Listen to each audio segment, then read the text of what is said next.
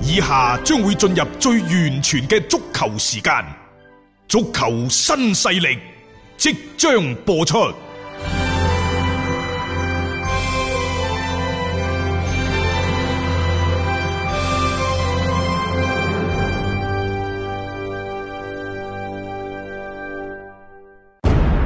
足球場，英雄地，幾多難忘時刻。攞翻住個波，從廣州太陽神到恒大富力，香港搞掂！從東較場驚天一射到亞冠加冕，從童話變成現實，從英雄變成傳奇。最偉大嘅球員，最不可思議嘅入球，勝敗之間只有一線。神奇之處，魅力所在，一比零啊，各位！只可意會，更可言傳。足球新勢力，各位朋友好，歡迎收聽今日嘅足球新勢力。今日係比賽日喎，係啊禮拜六星期六嚟㗎啊。誒、賽事會係非比常較之多啊啊咁英超啊利物浦、啊嗯阿仙奴、熱刺啊，包括馬體會、巴塞、大巴黎等等，都會先後出下陣。星期有歐冠啊，嚇係啊，咁喺呢個時候呢，我哋先同大家呢先講講國內足球嘅情況先，因為琴嗯日其實係意猶未盡嘅。係仲有一個好重要嘅點呢，係未同大家講到。今日我哋先做一個補充。其實喺各行各業，即係你嘅付出，即係作為打工者嚟講嚇，你嘅付出，你最想得到嘅係乜嘢呢？肯定係收穫啊，收穫，係啊即係有付出先至有收穫。啱啊，係啊，最高境界係咩啊？按照普通話講法更加形象啲啊，嗯叫做早上打鬼子，晚上分演啫，吹康健米就最好啊。啱其實喺足球圈一路都係咁嘅，嗯晏晝就打比賽，晚黑分錢。分獎金從中超甲 A 開始就已經係咁樣噶啦，啊，係即係咁樣先至可以激發起大家嗰啲即係嗰種慾望啊、鬥鬥志慾志望啊啊等等呢個人性嚟嘅嚇係好咁但係收入嘅多寡是否決定你嘅投入呢？嗱，可能喺其他行業係咁樣嚇，嗯但喺足球呢度呢，佢卻係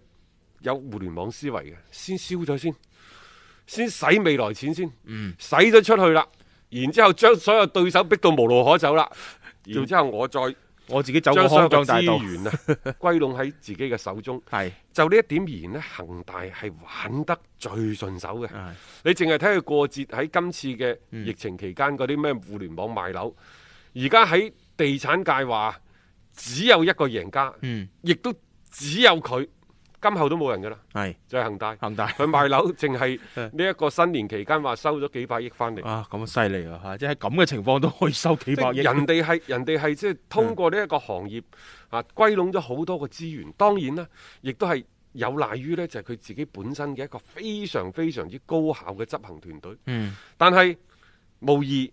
投資足球嘅成功，令到佢一舉一動呢都受到大家嘅關注，亦都係令到佢做起事情嚟啊，係事半功倍嘅。嗯就好似而家好多喺互聯網嗰度，個個都話帶貨呢樣嗰樣，係咪？嗯啊，人人都係創業者。啊，今時今日可能街邊一個啊眉清目秀嘅、好清純嘅小妹妹，佢嘅收入比我哋啲老嘢唔知係高幾多。係佢帶場貨少則幾萬，多則幾十萬，甚至乎上百萬都嗯有嘅。呢個係整個行業，又或者係整個營商嘅環境已經發生咗天翻地覆嘅變化。你只能夠埋怨就係點解生不逢時啊！係啊，就好似今時今日你上你上網講波啊，啊你信唔信？你講到聲嘶力力竭都冇人打賞俾你而家係啊啊！ 有個靚女坐喺個電視機前邊係咁嗲兩句就好，係啊係咯呢個就係行業嘅生態。冇錯扯遠咗啦啊嚇。啊咁啊，講翻即係所謂嘅早上打鬼子，晚黑分銀紙。即係誒，其實而家中國足球協會都分銀紙啦，嗯因為二零一九年其實係有分紅嘅。有啊，你嗰啲轉播啊等等嗰啲係啦係會有分紅落嚟㗎嘛，所以喺幾經盼望之後呢，中超聯賽二零一九賽季嘅巨額分紅嘅方案已經通過咗啦，各位嗯已經呢就提上咗發放嘅日程。按照之前嘅數據統計呢，就每間中超俱樂部嘅分紅啊，喺六千萬以上。嗯，就算上個賽季降班嘅兩隊波，即係包括深圳，係佢哋嘅分紅都六千二百萬嗯左右。係咯，啊，北京人和亦都係六千二百萬啦，係啊，即係你可以睇到其實都幾可觀。首先呢，我哋要睇呢個分紅嘅錢喺邊度嚟。啊，佢最主要呢就分兩部分。嗯，第一呢，就係、版權嘅收入，即係轉播版權，啊轉播版權嘅收入。嗯，其次呢，就係、中國足球協會喺其他方面嘅一啲營收。嗯，啊，包括佢嗰陣時咪嗰啲所有嘅球衣嘅贊助。啊係啊，全部佢統一打包咗統一嘅，嗯啊，仲有球場邊啲廣告啊等等。嗯咁佢呢個分紅呢，就呢啲係收入。咁然之後呢，仲有一個名次嘅掛鈎，嗯但係個比率係九比一，亦就話百分之九十喺呢一個所謂嘅分紅嘅錢入邊係平均分配嘅。嗯，只有百分之十呢係同個名次掛鈎。嗯，即係你成績好就喺百分之十裏邊分多啲，就係咁樣嘅意思啦。咁所以呢，即係多嘅就係六千五，少嘅就六千二。佢仲唔係話一個嗯，就少五十喎。啊，佢嗰啲即 係啲啲基數，啲 基數都唔知點計嘅。反正就差距唔大咯，即係就係嗰三百萬嘅差但距。係英超嗰度呢，係被預之為呢，就係最成熟嘅嗯呢一個所謂分配模式。佢哋嘅冠軍大概呢，即係連埋海外嘅收入版權，好似舊年曼城啊嗰啲呢，就大概係接近一億六。嗯，然之後最尾嗰扎就可能會啱啱過一億。啱啱鬼亦或亦者九就話千其幾啊實人哋都有一個即係起碼百分之五六十嘅差距，嗯嗰種嘅平均分配呢，就中超，即係而家睇嚟係係幾平均。都好嘅，反正即係有鑊就大家一齊 撈咯，同撈同煲咯。即係反正大家喺呢一個嘅聯賽當中都唔至於話真係冇冇得着啦吓，咁啊，即係你體體驗唔到話即係有幾大嘅一種所謂嘅差距啊！嚇，呢個就係即係中超整個分紅嘅一個形態嚟嘅，即係同好多嘅聯賽啦係可能真係有所唔同啦，更加平均嘅嗰種意味係啊濃厚些少啦。但係呢，即係呢一筆錢對於個俱樂部嚟講係杯水車薪，嗯因為你分六千幾萬，可能你只係養咗一個外援嘅收入嘅啫係，喎誒我就啱諗起就係而家頭痕嘅，你天津天海嗰啲就係攞住啲六千幾萬都唔識笑，就咁因為你睇到呢幾年嚟十幾個球星，世界球星喎、係啊，仲有好多位世嗰啲界級嘅名帥，嗯即係咁咁大、咁勁、咁爆裂嘅陣容。喂，仲有喎、 啊入場人數都都好犀利㗎，都唔少啊，世界排名第六㗎。呢個真係第六大聯但賽。係點解即係話喺一啲咁有人氣、咁火爆嘅入場人數、咁多嘅觀眾嘅前提之下，嗰、個版權收入做咁少呢？當然呢個怪呢屆球迷呢，因為個個都唔願意俾錢。 去睇比賽啊，就係去去嗰啲其他嗰啲咩小平台嗰度睇，當然亦都有好多係免費直播嘅。係咁點解大家唔願意俾錢去睇你自己嘅聯賽，相反願意揞錢出嚟去睇啲咩西班牙國家打比？係啊，啊英嗰格啲蘭收超級足球費嗰聯啲賽照嗰啲收費係都俾睇啊啊呢個就係水平嘅問題啦。啊！即係大家寧願即係覺得錢係要花係喺啊該花嘅地方就算你而家去睇戲啊，啊，有一啲嘅所謂好萊塢大片，嗯，係咪？可能要七八十蚊，甚至乎過百蚊一張，你都會睇。都會睇啊，係國內又或者係其他地區一啲小啲成口本碑唔係製作咁好嘅啊嗰啲電影，啊，你都唔睇嘅。其實道理係一樣，嗯因為喺呢一個嘅內容方面，又或者喺足球賽事方面，就質量嘅高低其實係無分彼此嘅。嗯，冇錯，亦就話，無論係英超又好，中超又好，本身就全部係公平咁攤咗喺所有球迷面前。嗯大家願意為一啲高水準嘅賽事去埋單，而唔會話因為自己嘅情懷嗯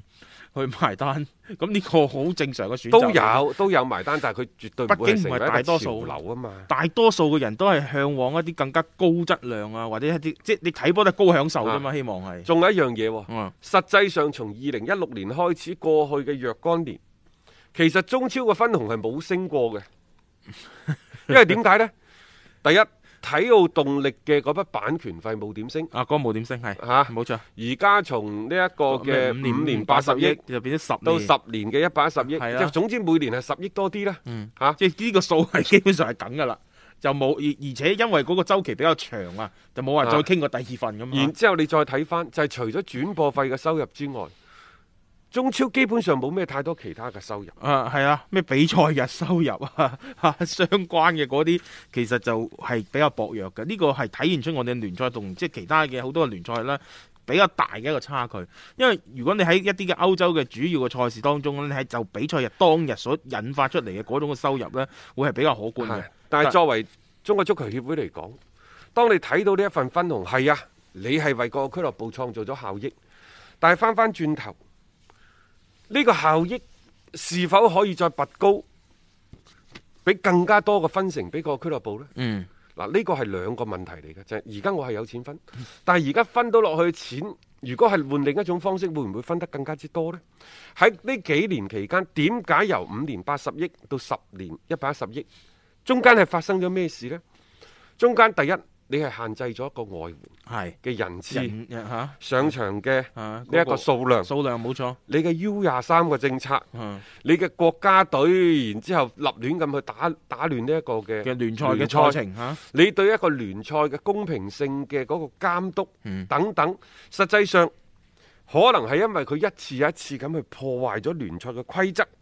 破壞咗呢一個生態聯賽嘅生態，所以係導致咗好多嘅巨額嘅投資同回報喺俱樂部嘅層面嚟講係不相符嘅。係啊，甚至乎仲要俾俱樂部係帶嚟好多嘅負擔添。喺某種程度上，一個有一個出台嘅規則，嗯，表面上睇係限制咗你投資嘅熱度，但係另一邊廂，我使咗咁多錢，揾咗咁多嘅大牌球星、大牌名帥翻嚟，佢哋嘅商業價值、佢哋嘅商業嘅潛力、潛力是否喺中超聯賽呢度嗯得到釋放呢？冇錯啊，即係齋有俾錢出人工係啊嘅份，但係佢哋嘅嗰種效應達唔到俱樂部嘅預期。其實俱樂部只能夠就係投入冇咩收入嘅啫喎，咁你久而久之，你而家仲叫分到錢，過多一兩年之後呢，究竟嗰個情況會唔會係持續咁惡化呢？好似喺呢一方面嚟講，我哋嘅中超聯賽未做到相應嘅預案。仲有第二點就係我哋成日成日喺節目度講嘅，嗯，因為有好多人講，喂，既然使咗咁多錢，個水平就係咁咁低啊，尤其國家隊嘅水平，啊，點解我哋唔可以將啲錢投入去青訓呢？我哋應該使更加大嘅力氣，傾斜喺青訓嗰度。冇錯，呢、個觀點係啱嘅。但係我哋嘅節目亦多次提醒咗各位，就係、話首先喺中國中超聯賽，佢應該成為一個有吸引力嘅運動，吸引力嘅聯賽，冇錯，咁樣先有雞定有蛋啊！你唔吸引人你如果唔吸引人，啊，你何以賴以咁高薪、咁高收入呢？你冇咁高嘅收入，你會令到家長會將自己嘅細路仔源源不斷咁投入到青訓嗰度咩？嗯好啦，你青訓運動發展咗，但係佢哋去到十八歲到廿二歲嗰陣時，佢哋有咁嘅舞台去晉身到呢一個聯賽，有更加多嘅球隊去容納佢哋咩？係咪？即係其實呢個係一個往復嘅循環。但係如果你某一點懟懟住咗佢，堵住咗佢嘅話，佢永遠都唔通噶。佢永遠都唔通嘅。啊哈，啊，你國家隊嘅成績唔出色，好啦，然之後聯賽間唔中又傳出又話欠薪，又打唔到，咁、再加上呢，足球運動嘅本身佢嘅成才率